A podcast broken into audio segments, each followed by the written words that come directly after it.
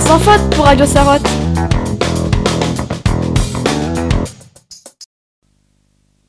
Bonjour chers auditeurs. Aujourd'hui, nous allons vous parler d'un sujet sensible qui touche une partie des élèves en France. Le harcèlement scolaire. Ce sujet, très médiatisé depuis cette rentrée scolaire, fait état de chiffres inquiétants. Selon le rapport d'information du Sénat sur le harcèlement et le cyberharcèlement, un enfant sur dix et entre 800 000 et 1 million d'enfants se font harceler en France chaque année. 40% des 10-15 ans déclarent également avoir déjà été témoins d'une situation d'harcèlement. Pour parler de ce sujet important qui touche l'école, Radio Sarotte accueille aujourd'hui notre CPE du collège, Madame Suarato, qui a répondu favorablement à notre invitation. Bonjour Madame Suarato. Bonjour. Alors, dans le cadre de la journée internationale de lutte contre le harcèlement scolaire, nous souhaiterions vous poser quelques questions qui, nous l'espérons, seront utiles à l'ensemble de nos auditeurs. Tout d'abord, pouvez-vous nous expliquer quelle est la différence entre être en conflit et être harcelé? Le mot de harcèlement est parfois galvaudé. Le harcèlement scolaire se définit comme une violence répétée qui peut être verbale, physique ou psychologique.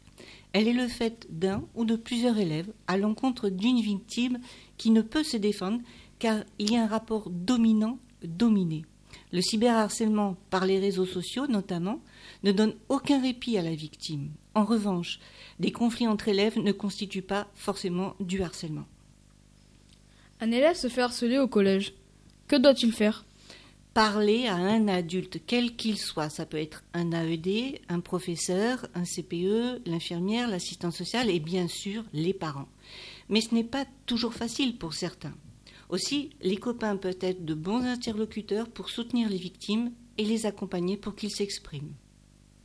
Quelles sont les mesures du collège face au harcèlement? Alors, le protocole voté l'année dernière au conseil d'administration permet une prise en charge rapide et systématique pour le traitement des situations. Dès qu'il y a connaissance d'une situation de harcèlement ou d'intimidation, la cellule ressources décide comment cela va être traité.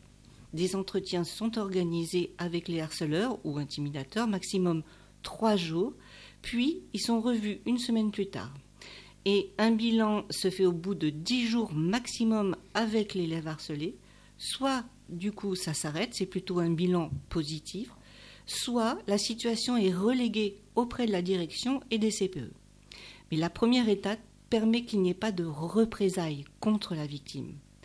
Toutefois, mais plus rarement, sur une situation grave, ce sera directement pris en charge par la direction et les CPE. Pouvez-vous nous parler du dispositif phare?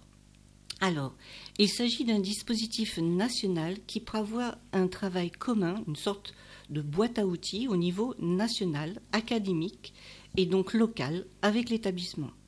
L'idée n'est pas seulement de traiter les situations, mais de travailler plus globalement avec notamment des heures de formation pour tous les élèves, diluées parmi les heures de cours ou sous forme d'actions éducatives avec des intervenants pour développer ce que l'on nomme les compétences psychosociales.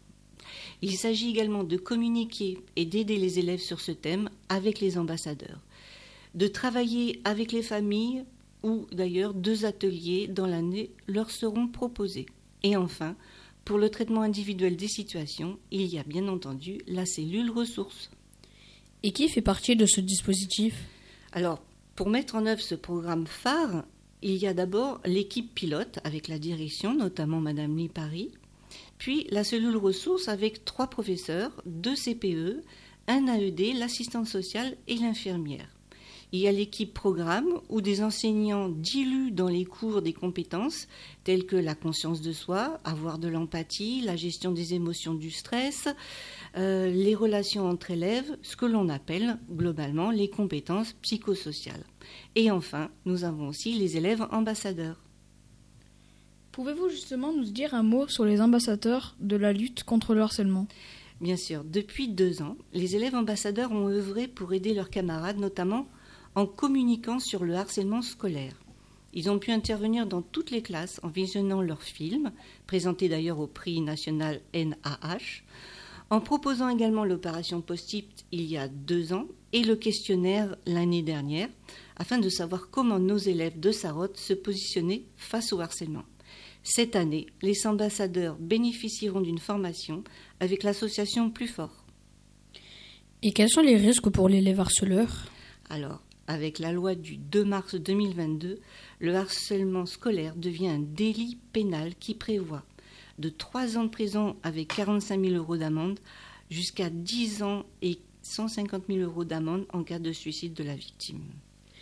Merci Madame Chuarato de nous avoir éclairé sur ce sujet si important. Merci à vous. C'était Romain Et Yed pour Radio Sarotte. À, bientôt, sur nos ondes.